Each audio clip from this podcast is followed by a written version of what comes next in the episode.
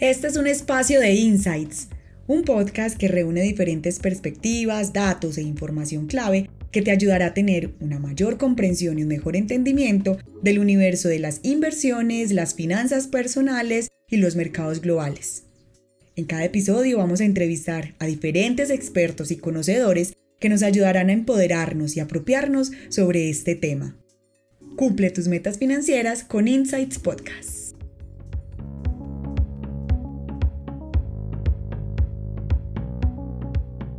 Hola, soy Laura, la anfitriona de este espacio creado por Insights y el tema del que vamos a aprender cantidades hoy es el ahorro. ¿Cómo aprender a ahorrar para luego dar el paso a invertir? Conocerás algunas técnicas para que adoptes el hábito del ahorro en tu vida de manera fácil y muchos consejos de nuestra invitada que te ayudarán a manejar con éxito tus finanzas personales. Así es que, comencemos.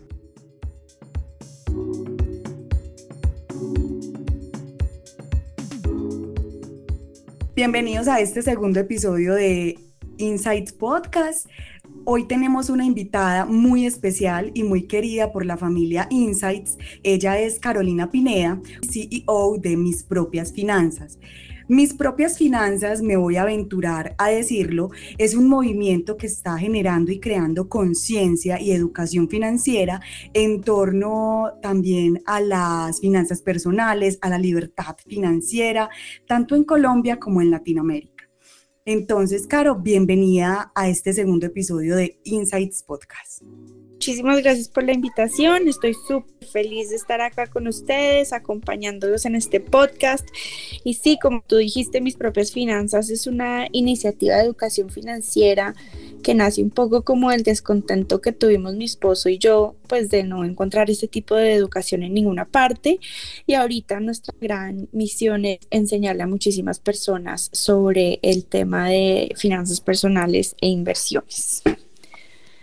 Así es. Por eso, la primera pregunta con la que vamos a comenzar es que nos cuentes brevemente la historia de este emprendimiento, cómo surge, cómo le ha ido y cómo en ese desarrollo de mis propias finanzas ustedes también se han ido transformando financieramente y que han ido descubriendo de las finanzas del resto de las personas.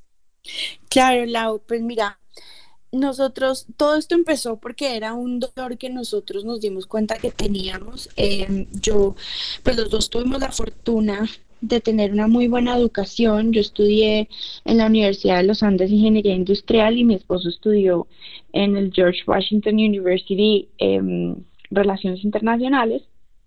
Y después em, yo me fui a hacer un MBA eh, con él, yo a MIT y él a Babson y digamos que la educación muy buena, afortunadamente, muchas clases sobre finanzas corporativas, ni una sola sobre finanzas personales. Y Juanpa y yo pues nos fuimos eh, sin hacer ni presupuesto de lo que nos íbamos a gastar, sin hacer números, sin, o sea, nos fuimos con lo que teníamos ahorrado en ese momento, pero ni siquiera sabíamos cuánto tiempo nos iba a durar y nos pasó que en la mitad del, de la maestría, en la mitad de los dos años, nos quedamos sin plaza. y, dijimos como, pues, ¿cómo nos pasa esto? ¿Cómo no nos damos cuenta eh, con anticipación? Y pues, ¿qué vamos a hacer? Entonces me tocó pedir un crédito al banco de MIT eh, para poder vivir los últimos, el último año me tocó cambiarme de, de apartamento a los dorms de la universidad, bueno, y, y yo decía, ¿cómo es posible que no estuviéramos que no tuviéramos conciencia de esto nosotros? Eh, y además, cuando nos graduamos y quisimos empezar a invertir eh, algo de los ingresos que teníamos, em, pues no sabíamos cómo. Y me acuerdo que yo le preguntaba a mi papá que qué hacía y acá en Colombia, pues curiosamente solo te dicen o CDT o compra un apartamento.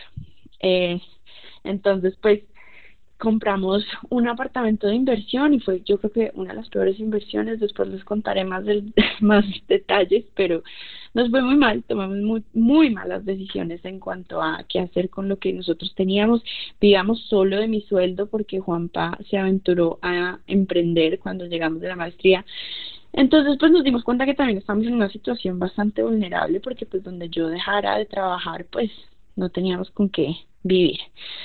Y nos empezamos a preguntar pues, cómo es posible que esto nos esté pasando y, y, pues no es un problema solo de esta familia, sino de, de todo el mundo, de, nuestros amigos, de, de, de, todo el mundo, porque pues en ninguna parte recibieron este tipo de educación.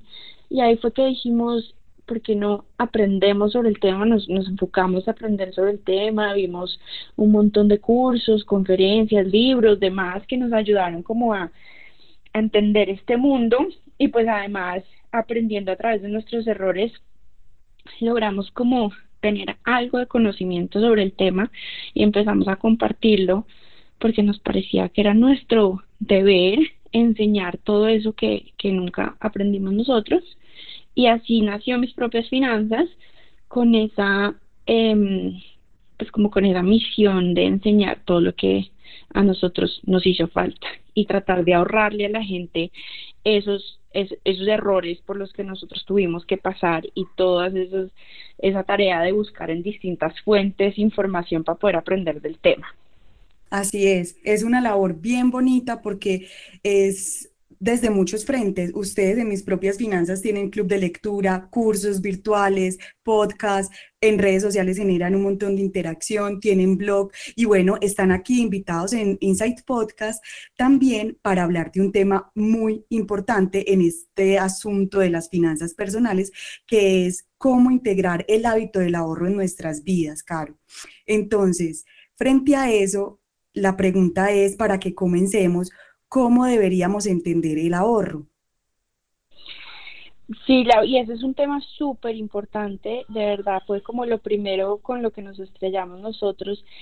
Em, y para responderte a tu pregunta, el ahorro para mí o pues para nosotros es prepararnos para un futuro. ¿sí? El ahorro siempre tiene que tener un objetivo, porque si no, ahorrar no tiene sentido. Creo que no hay peor error que ahorrar por ahorrar sin tener claro en qué vas a usar esa, ese dinero.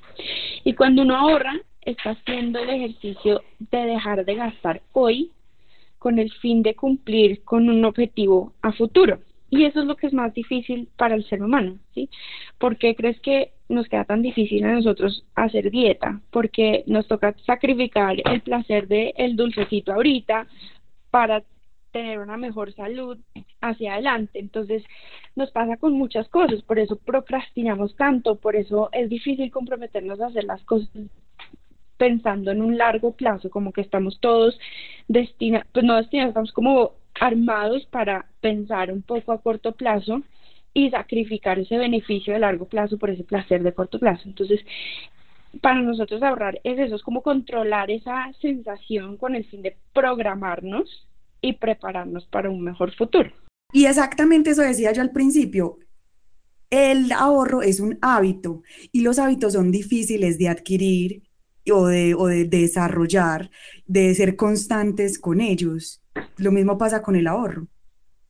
Total, los hábitos es de lo más difícil eh, de, de, lograr, pero eh, hay varias como técnicas para poder hacerlo y además hay estudios que dicen que cuando tú logras generar un buen hábito en un ámbito de tu vida, eh, curiosamente lo empiezas a lograr en otros. Entonces, por ejemplo, si tú dices, listo, yo me voy a levantar todos los días a las cinco y media de la mañana a meditar y ese se vuelve tu hábito, eh, en estos estudios sale que también cambias tu manera de comer, tu forma de hacer ejercicio, te, o sea, terminas como, como generando un círculo virtuoso en todos estos hábitos y yo creo que eso es lo más importante con el tema de, del ahorro, generar eso, ese, ese hábito independientemente de cuánto estés ahorrando y, y cuál sea tu objetivo. Lo importante es, lo más importante para mí es generar ese hábito.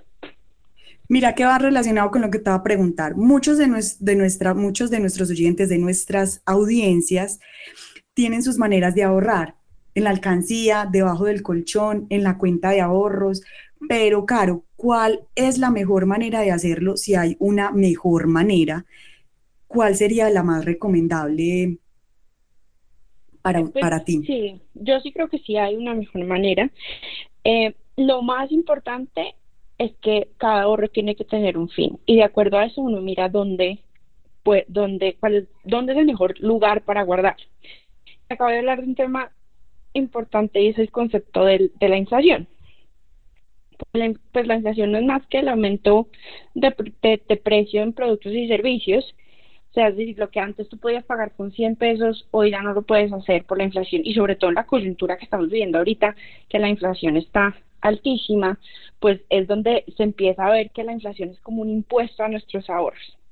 Entonces tú tienes que pensar muy bien dónde vas a meter tu dinero de ahorro para que no pierda valor en el tiempo. Si tú lo metes debajo del colchón o en una cuenta de ahorros que no renta nada o en una alcancía, tu dinero pierde valor todos los días. Entonces, la mejor manera de ahorrar eh, es buscar un producto de inversión bastante seguro, por lo general, pues algún producto de renta fija, que te permita al menos cubrirte con la inflación y mantener ese valor del dinero que tienes en el tiempo. Y ahí ya viene lo que hablaba desde un principio, que era el tema de los objetivos. Entonces, te doy un ejemplo. Si yo me quiero ir de viaje en tres meses, pues yo no voy a meter mi, mi, plata en un producto de inversión donde no me dejen sacar el dinero en tres meses. Digamos que yo lo puedo meter en una cuenta de ahorros porque en tres meses tampoco es mucho lo que va a perder el valor. Pero si yo estoy ahorrando porque le voy a pagar el colegio a mis hijos en 18 años, si yo lo meto bajo el colchón, la inflación se me va a comer todo mi patrimonio.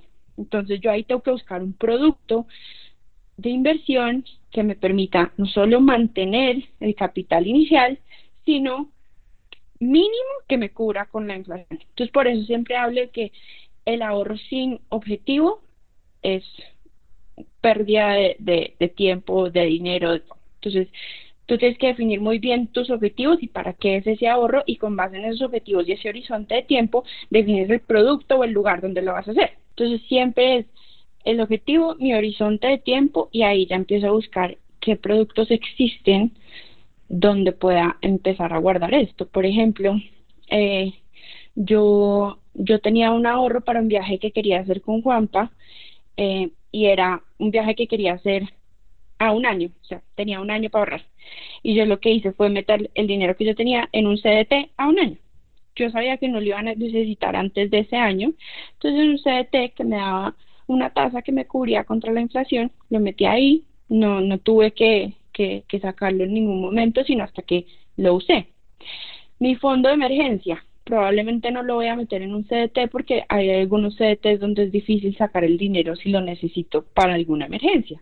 Lo puedo tener en una cuenta de ahorros, lo puedo tener en una FIDU cuenta, lo puedo tener en un producto donde la sacada del dinero sea fácil de un momento a otro, pues porque para eso está el fondo de emergencia, ¿no? Y si es algo como la educación de mis hijos eh, en 18 años, pues ahí sí busco un producto que me genere una mayor rentabilidad, que no me deje sacar el dinero para no gastármelo, sino hasta que mi hijo cumpla sus 18 años y lo necesite. Caro, nos querías compartir cinco técnicas para comenzar a ahorrar. Porque ¿cuál es la idea? Comenzar a ahorrar para dar el siguiente paso, que es comenzar a invertir para ver como más diversificado ese dinero que, guardamos. Claro. Y esto pues, como te dije desde un principio, lo aprendí a punta de golpes, pero me ha servido muchísimo. Y lo primero, págate a ti primero.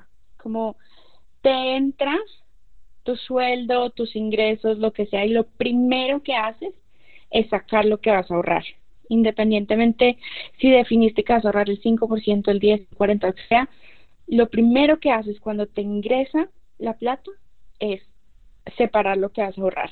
Y el resto lo usas para tus gastos. ¿Qué hacemos nosotros como seres humanos? Siempre nosotros gastamos y, ah, bueno, lo que me sobró, listo, yo lo ahorro. Y ni nada para qué, pero lo ahorro. Entonces, ¿qué me di cuenta? Que para generar ese hábito que hablábamos, lo más importante es pagarse a uno primero. Así es que, así es que lo llamamos, págate primero a ti. Y es, es eso que estás destinando para ahorrar. Segundo, y que lo he dicho mil veces y parezco un disco rayado, es define tu objetivo para el ahorro porque es lo más importante. De nada sirve ahorrar si no sabes para qué lo vas a usar, tú terminas gastando, terminas tomando malas decisiones de dónde guardarlo, entonces esto es clave. Dos. Tres, separa tus cuentas de ahorro de tus cuentas de gastos y tus cuentas de ingresos, que o sea, te entra tu sueldo y tú lo primero que hagas sea separarlo para que no corras el riesgo de gastarte esa plata que estás ahorrando. Eh, cuarto, automatizar ese proceso. Entonces, ahorita, pues las sucursales virtuales de los bancos te permiten automatizar eso y que no dependa de tu ejecución, sino literalmente tú pones este día que me pagan, automáticamente transfiérame eh, tanto dinero de acá a acá. Entonces puedes como usar la tecnología a tu favor para automatizar este proceso y evitar que termines gastándotelo en otras cosas. Claro, yo ahí quería preguntarte una cosa. Vos que estás tan metida en las finanzas de las personas, ¿cómo recibe la gente el tema de automatizar pagos? ¿Sí les genera confianza? Sí, la verdad es, es al principio cuesta, eh, pero una vez lo haces, es, te, te quitas tanto trabajo encima. Y, y yo no sé por qué hay esa fricción inicial cuando uno va a arrancar a automatizar las cosas, como que dice, prefiero yo manejarlo, pero cuando lo haces te das cuenta de, o sea, te quitan un montón de trabajo encima, no te tienes que preocupar por, por, por hacerlo tú, eh, yo amo, yo amo automatizar los pagos, amo automatizar el, el ahorro y, y, me quito ese, ese enemigo que soy yo cuando quiero gastarme lo que no me puedo gastar. Perfecto. Y nos falta la, cinco, la, la técnica número 5. Que también ya lo hablamos, es vuélvelo un hábito, independientemente de cuánto vas a ahorrar. Lo importante es que generes ese hábito, lo, lo puedes hacer. Dicen que cuando uno hace algo todos los días durante 20 días ya se vuelve un hábito. Eh, digamos que pues esto se hace mensual por lo general, pero pues cuando lo hagas varios meses se va a volver un hábito y eso es independientemente del modo que vayas a ahorrar. Te quería hacer una pregunta frente a la técnica 3. Separa cuentas de ahorro de cuentas de gasto. ¿Tú te refieres, por ejemplo, a que puedo hacer uso, se me ocurre en este momento, los bolsillos que me entrega la app de Bancolombia? Exacto. Por ejemplo, yo también tengo Bancolombia y, y yo tengo bolsillos. Eh, antes yo usaba fiducuentas, después me di cuenta que no era, que me restringían un, montón en cuanto a, las transferencias, solo se podían hacer en ciertos horarios. Eh, y bueno, después me di cuenta que existía este tema de los bolsillos y me pareció sensacional y es exactamente eso. Entonces yo tengo un bolsillo de fondo de emergencia, tengo un bolsillo de inversión, tengo un bolsillo de eh, viajes y tengo un bolsillo de, ah, de, de, mm, de provisión de impuestos. Y entonces cuando me entra, yo como que ya automaticé eso y, y entonces todos los meses se me va a cada uno de los bolsillos y entonces estoy preparada para cuando me toque o pagar impuestos o para irme a mi viaje o para mi fondo de emergencia o para la inversión que tengo en la cabeza que quiero hacer. Wow, quiero ser como tú. quiero ese orden en mi vida. Pero, ya estoy aprendiendo. Me costó, porque además yo, o sea, no, no es, es, un, es que te organices una vez y ya te queda todo automatizado. O sea, porque yo no soy de esas personas que cuando hace su presupuesto escribe, me comí una gomita y me costó 200 pesos y la voy a anotar. No, no me gusta como hacer, ser como tan, tan exigente. Minuciosa. Exacto, minuciosa en el, en el tema del presupuesto. Pero lo, lo hago una vez y ya me queda, me queda como automatizado y me queda en la cabeza. Entonces, pues me, me sirvió, me sirvió para organizarme precisamente porque yo no soy tan, tan minuciosa, tan organizada con esas cosas. Caro, ahorrar depende, me parece a mí también de varias cosas, o acláramelo tú. Dicen que uno debe ahorrar según, un monto según la edad y debe ahorrar un monto según lo que gane. ¿Qué pasa con ese asunto? No, yo la verdad no creo que tenga que ver em, con la edad. Yo creo que depende mucho de la situación económica y financiera quien lo tenga. Yo empecé eh, ahorrando el 10% de mis ingresos cuando, cuando me gradué de la maestría y ahorita he logrado ahorrar el 40% de mis ingresos, pues ahorita se viene otro hijo y seguramente me va a tocar bajarle a ese cuenta, pero lo he logrado hacer eh, por los cambios en mi, eh, en mi situación financiera y económica más que por mi edad. Porque, por ejemplo, un joven de 20 años puede tener un ingreso, ponle que se gane el mínimo o cerca del mínimo, y puede tener obligaciones que otra persona no. Entonces, de pronto él tiene que pagar su estudio, eh, ayudar en la casa, entonces pues no le da para ahorrar más del 5% de su sueldo. Pero también está la señora de 35 años o 40 años que tiene sus hijos y no tampoco puede hacerlo, tiene muchísimos gastos necesarios y tampoco puede darse el lujo de ahorrar más del 5%. Pero también está el joven de esos mismos 20 años que vive con los papás y gana su sueldo y los papás le gastan todo y puede ahorrar el 100% de su sueldo. Entonces, más que la edad, depende de la situación financiera que tú tengas y tu nivel de gastos. Y hay una cifra muy triste en Colombia y es que el 85% de las personas en Colombia gastan más de lo que ganan. Entonces, pues, el problema no está en, en necesariamente en cuánto, te ganas, sino en, en cuánto en cuánto te gastas. Em, y yo creo que por eso es que el, el porcentaje de ahorro debe depender es de, de tu situación financiera y económica más que de, de tu edad. Y voy a volver a repetir, como tú lo has dicho, del objetivo que quiera lograr, ¿cierto? Exacto, exacto. Aprendí. Relacionado, relacionemos ese 85% de los colombianos que gastamos más de lo que ganamos con esta pregunta que es muy frecuente en foros, en redes sociales de, de varias cuentas, etcétera. Si tengo deudas, ¿cómo voy a ahorrar? Que sí, muy buena pregunta y siempre nos la hacen. Eh, depende, nosotros siempre hablamos de la diferencia entre deuda buena y deuda mala. Y la deuda buena es aquella deuda que tú en la que tú incurres para generar mayores ingresos, o sea, para comprar un activo que te genere más ingresos.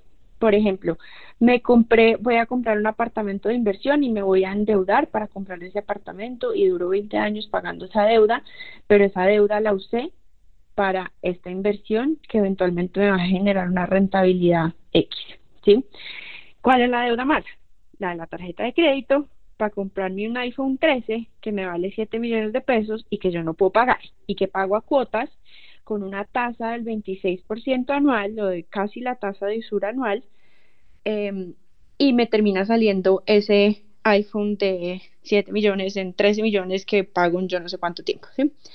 Entonces, está la deuda, esta deuda mala, que es como en la que, en la que incurro a tasas súper altas em, para cosas que no necesito. Y está la deuda buena, que es en la que incurro cuando quiero hacer algún tipo de inversión, porque la deuda finalmente te puede generar una mejor rentabilidad en tus inversiones.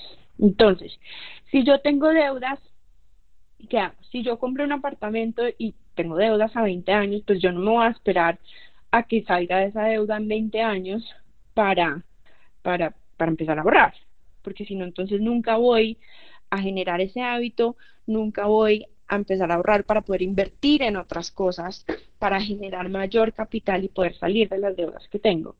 Entonces, yo lo que haría es entender en mis en mi estado de patrimonio, pues en lo que yo tengo y en lo que yo debo, eh, precisamente, en, pues particularmente en esa columna de lo que yo debo, cuáles son esas deudas buenas y deudas malas.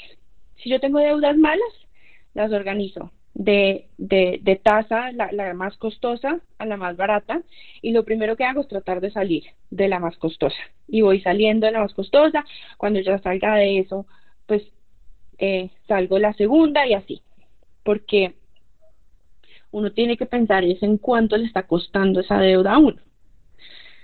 Em, si yo tengo deudas buenas, pues yo las dejo y yo simplemente voy ahorrando para poder seguir generando más em, caja para poder eh, capitalizar oportunidades de inversión que se me presenten durante mi vida. Pero no necesariamente tengo que saldar la cuenta del apartamento para poder empezar a, yo empezar a ahorrar, hacer otro tipo de inversión. Una pregunta, Caro, que, que también es como muy, muy frecuente, es la siguiente. Tengo capital ahorrado, pero no tengo un objetivo o no sé definir un objetivo. Es decir, he ido metiendo plata en mi cuenta de ahorros y guardando y guardando y guardando porque sí soy consciente, tengo el hábito, pero no tengo un, objetivo como así, un gran objetivo. ¿Cuál sería tu consejo frente a esa, para esas personas? Pues lo primero es sentarse a definir cuál es ese objetivo, a qué, a qué, a dónde quieres llegar con ese ahorro, a dónde quieres. Nosotros digamos que siempre hablamos de mm, como de la libertad, la libertad financiera, por así decirlo, que es lo que definimos como el, el poder hacer lo que tú quieras por gusto y no a cambio de dinero, como en tres fases. Entonces está la libertad como más básica, que es como lo que te cubre tus gastos necesarios, comida, eh, salud, eh, abrigo, pues después están los que te cubren esto más transportes, más cosas necesarias, colegios de los niños y demás. Y después ya está como el tercer nivel que es la libertad financiera, donde pues es como esa meta donde uno quiere llegar, em, donde uno pueda trabajar solamente por gusto y no a cambio de, y no pues para poder vivir o comprarte lo que quieras comprarte. Y lo que nosotros hacemos es ponerle números a esas metas. Entonces, yo quiero vivir con tanto dinero al mes, ¿sí? O al año. Yo me siento tranquila con tanto. Y uno puede decir, listo, ¿qué necesito para llegar a, a generar esos ingresos que no vengan necesariamente de mi salario, sino que vengan de mis inversiones? ¿Qué patrimonio tengo que tener? Y rentándome a cuánto para que yo pueda cubrir todos mis gastos. Esto es lo que nosotros llamamos como la fórmula de libertad financiera, súper sencilla, eh, donde te saca eso, el patrimonio que tú necesitas, que rentando a una tasa X de inversión, te cubra tus gastos. Cuando tú le pones números a lo que tú quieres en al futuro, es mucho más fácil empezar a definir Em, esos objetivos más de, corto, de mediano y corto plazo.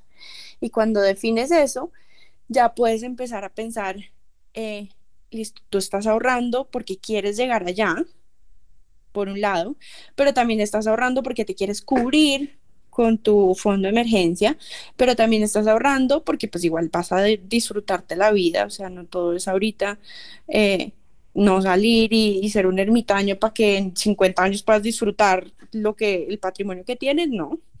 Entonces sí es importante que definas como estos objetivos, pero que te lleven a que tú puedas tener esa libertad financiera a futuro. Entonces es simplemente sentarse a decir qué quiero y cómo puedo llegar allá. Entonces, si yo digo yo quiero vivir con 10 millones de pesos al mes y si digamos que yo puedo hacer que mis inversiones me renten compuesto anual un 8%, por ejemplo, no sé, eh, el mercado por lo general, el S&P 500 por lo general ha rentado un 15%, por decirlo un 10%. Si yo hubiera invertido en el mercado y yo logro tener ese, ese, mm, esa tasa de inversión, entonces eso me va a sacar ese, ese patrimonio que yo tengo que construir, ponerlo a rentar a ese porcentaje y con eso cubro todos mis gastos. O sea, con mm. eso llego como a esa famosa libertad financiera donde no tengo que trabajar por dinero, sino el dinero trabaja por mí. ¿Sí me entiendes? Sí, te entiendo. Y me parece súper oportuno que nos hayas dado esta mini clase de, de cómo aprender a ahorrar y después a invertir. Eso fue una mini clase gratuita de mis propias finanzas. Bueno, eh, yo pensaba mucho en esta pregunta como, en gente que está ahorrando, no sé, para comprarse un carro o está ahorrando para invertir en un apartamento y esa plata la tienen es en la cuenta de ahorros. Y entonces yo misma me respondí cuando tú explicabas, lo que están haciendo ahí es perdiéndole plata por el tema de la inflación. Total. Claro, claro. Es un impuesto, acuérdate que la inflación siempre va a ser un impuesto a tus ahorros. Perfecto, entendido. Creo que ahí ya nos respondimos la siguiente pregunta, pero no sé si quieres decirnos algo más, que es invertir y ahorrar. ¿Cómo crees que es el juego entre estas dos situaciones? De pronto quisieras decir algo más sobre eso. Pues tú muchas veces necesitas ahorrar para poder invertir, ¿no? Entonces tú, tú, pues como digo siempre, te pones tus objetivos y entonces puede que a ti te entre un bono y tú, ya, y tú digas, listo, tengo este dinero acá, ¿dónde lo va a invertir? Pero si no lo tengo, yo tengo que empezar a generar ese ahorro para poder tener esa bolsa de inversiones y poder invertir en las distintas opciones que me estén llegando, oportunidades que me estén llegando de inversión. Entonces lo que yo constantemente hago, yo todos los meses ahorro, por eso tengo una bolsita en mi cuenta en Colombia que se llama inversión y yo ahí ahorro todos los meses para lo que voy a invertir. Pero si de pronto me gano un bono en el trabajo o algo así, me entra una plata por X o Y razón, pues de una vez la invierto. Pero pues lo importante es empezar a crear este capital para poder invertir a través del ahorro. Claro, esta pregunta es más personal. ¿Cuáles han sido las mejores tres inversiones de tu vida ¿cuáles han sido las tres peores inversiones de tu vida y qué has aprendido de todo esto? Bueno, pues la, de verdad la mejor, que suena un poco cliché, pero de verdad la mejor, la mejor inversión que he hecho ha sido estudiar. Porque sin eso no hubiera aprendido sobre estos temas, no estaría metida en este mundo, no hubiera visto un cambio en mis hábitos y en mi forma de invertir. Entonces, pues, en, en términos generales, la educación ha sido mi mejor inversión. Ya si me preguntas como en términos de rentabilidades como tal, em, cripto, porque mm, entré muy temprano, entonces pues logré capitalizar ahí bastante. Em, el S&P 500, porque también ha sido un hábito que con Juanpa hemos generado de estar constantemente invirtiendo en este índice que rastrea el mercado en Estados Unidos. Eh, y eso, y pues también ha sido un índice que ha, pues últimamente ha generado muchísimas rentabilidades a pesar de que este año esté em, cayendo, pero pues en general nos ha ido súper bien con ese, con ese índice. Y em, tres, yo diría que el, el tema de desarrollo inmobiliario nosotros siempre decimos que uno debería invertir en lo que más sabe hacer y construir su portafolio de inversión con base en lo que eres más experto o en lo que más te gusta. Y pues Juanpa es experto en, temas inmobiliarios y él desarrolla proyectos inmobiliarios, estructura proyectos inmobiliarios y en los proyectos que él ha estructurado es donde pues más rentabilidad también hemos generado, particularmente porque te digo que él se, él se enfoca en eso. Entonces, pues como familia, esas han sido como en términos de rentabilidades las mejores. Y las peores, no. O sea, ni te digo. Un apartamento. es una lista larguita. es una lista larguísima. Pero un apartamento en Barranquilla em, que compramos apenas llegamos a la maestría y cometimos todos los errores. O sea, nosotros nunca sacamos em, datos de cuánto nos costaba la escrituración, los viajes allá, me dicho, una cantidad de gastos que ni siquiera sabíamos que existían. Em, entonces, pues digamos, ahí empezamos con los números La segunda razón por la cual fue una mala inversión, porque solo coticé con un banco la tasa del crédito hipotecario, porque era el banco donde yo tenía mi, mi cuenta de ahorros y donde Juanpa tenía su cuenta de ahorros. Y uno que debería hacer, mirar qué tasa te dan los distintos bancos para tú poder escoger la mejor tasa. pero pues uno siempre se va al que conoce. Y uno sí puede hacer una tarea de revisar cinco, empezar a decir tengo una mejor tasa en este, o sea, los bancos negocian también. En compras de cartera nosotros también nos hemos dado cuenta, cuando tú tienes una deuda, tú vas a un banco y le dices, cómprame esta deuda, pero deme una mejor tasa, y el banco lo hace si tú tienes un score de crédito. Entonces, ese fue nuestro segundo error en el tema del apartamento en Barranquilla, que lo hicimos con el primer banco que encontramos. Seguramente hubiéramos podido haber conseguido una mejor tasa, eh, pero pues no vamos a saber. Y además, cuando yo empecé, nosotros hicimos esa inversión y nunca pensamos como cuándo queríamos venderlo, si queríamos arrendarlo, fue como hagamos algo con esa plata que tenemos y, y lo que sea, ¿sí? Y, ¿Y qué pasó? Cuando me tocó empezar a pagar mensualmente la cuota del crédito, pues ahí yo me empecé a angustiar y yo decía, no, esta vaina no se va a vender, esta vaina no se va a arrendar, llevaba, llevaba pagando como tres cuotas, nada. Y yo ya me estaba enloqueciendo, diciendo que, mejor dicho, habíamos perdido nuestra plata en ese apartamento. Entonces lo vendimos y lo vendimos a pérdida, porque me dejé llevar por mis emociones. Y yo creo que ese es el mayor error en el tema de inversión de todos los seres humanos el tomar las decisiones de inversión con base en tus emociones y no con tu razón. Entonces, pues, por eso terminé perdiéndole ese apartamento todo, por todos lados. Me pasó también con un, un FIC que tenía, un, fondo de inversión colectiva, que también en un momento en donde el mercado venía bajando, eh, lo primero que hice fue vender, como por tratar de no perder más y que es el mayor error de todo el mundo.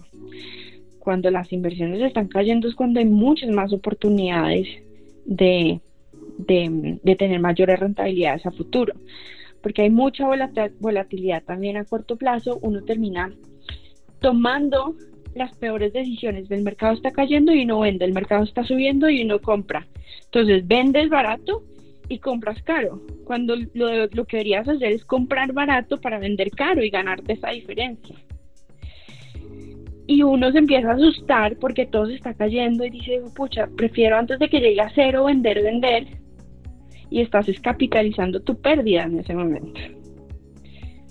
Claro, no siempre vas a ganar, seguramente hay cosas que sí, pues es mejor salirte antes de, pero por eso uno tiene que pensar es con la razón y no con la emoción. O sea, la peor razón para comprar, ponle una acción, es porque el mercado está subiendo.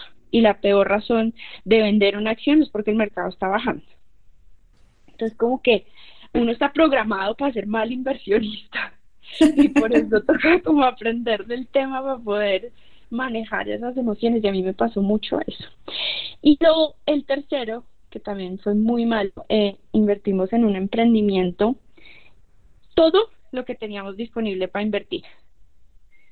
Era, y pues digamos que los emprendimientos son de por sí de las inversiones más riesgosas que existen. Y nosotros, por el afán de hacer algo con lo que teníamos, todo lo que teníamos se lo metimos. Todo. Y al mes de haber invertido, la empresa nos dijo no, nos fuimos a liquidación. Entonces también fue un golpe terrible.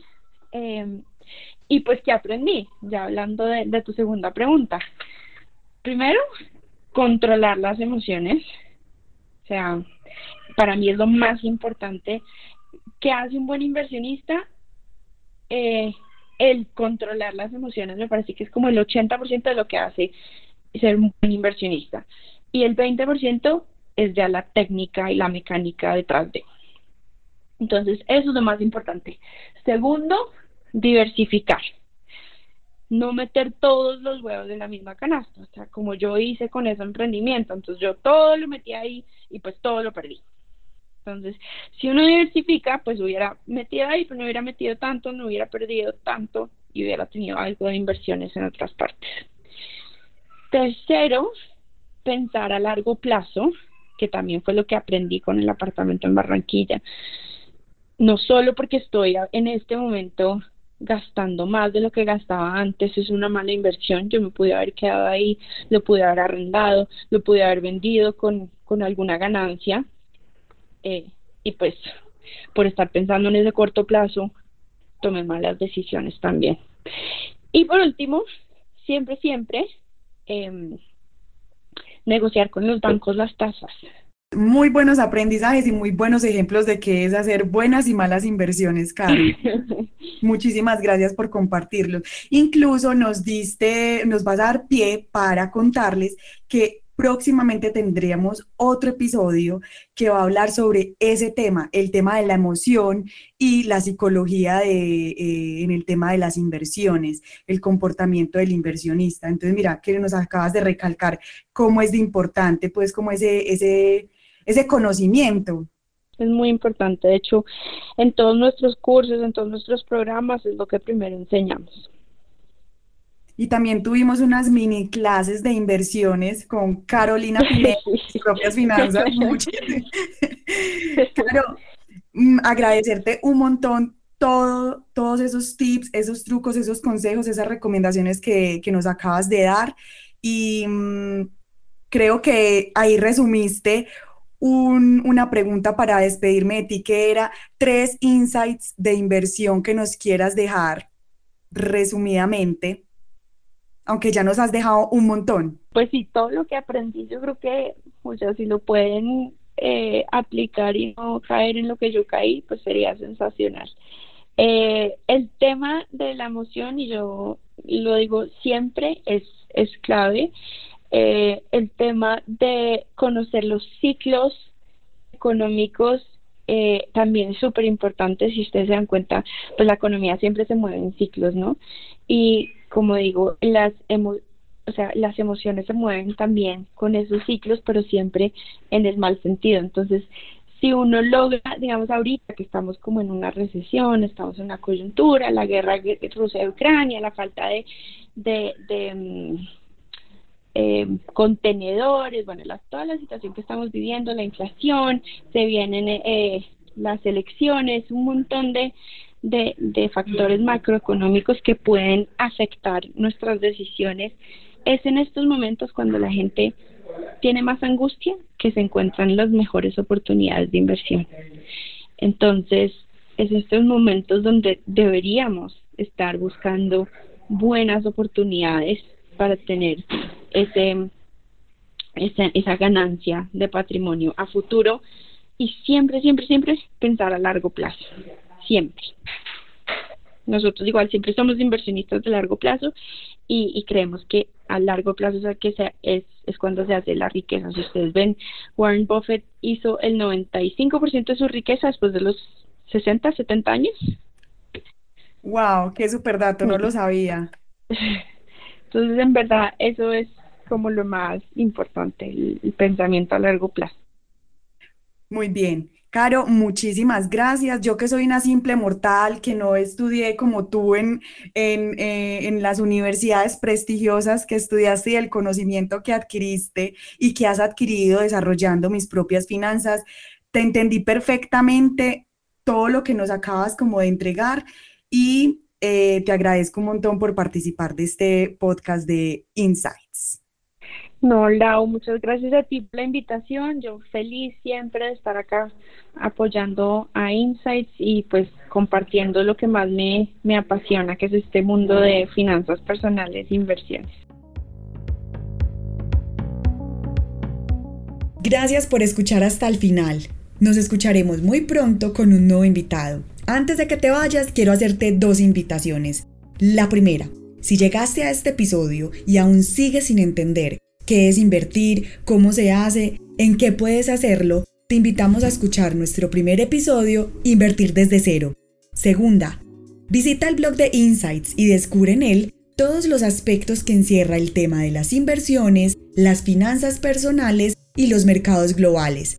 Cumple tus metas financieras de la mano de Insights. Hasta pronto.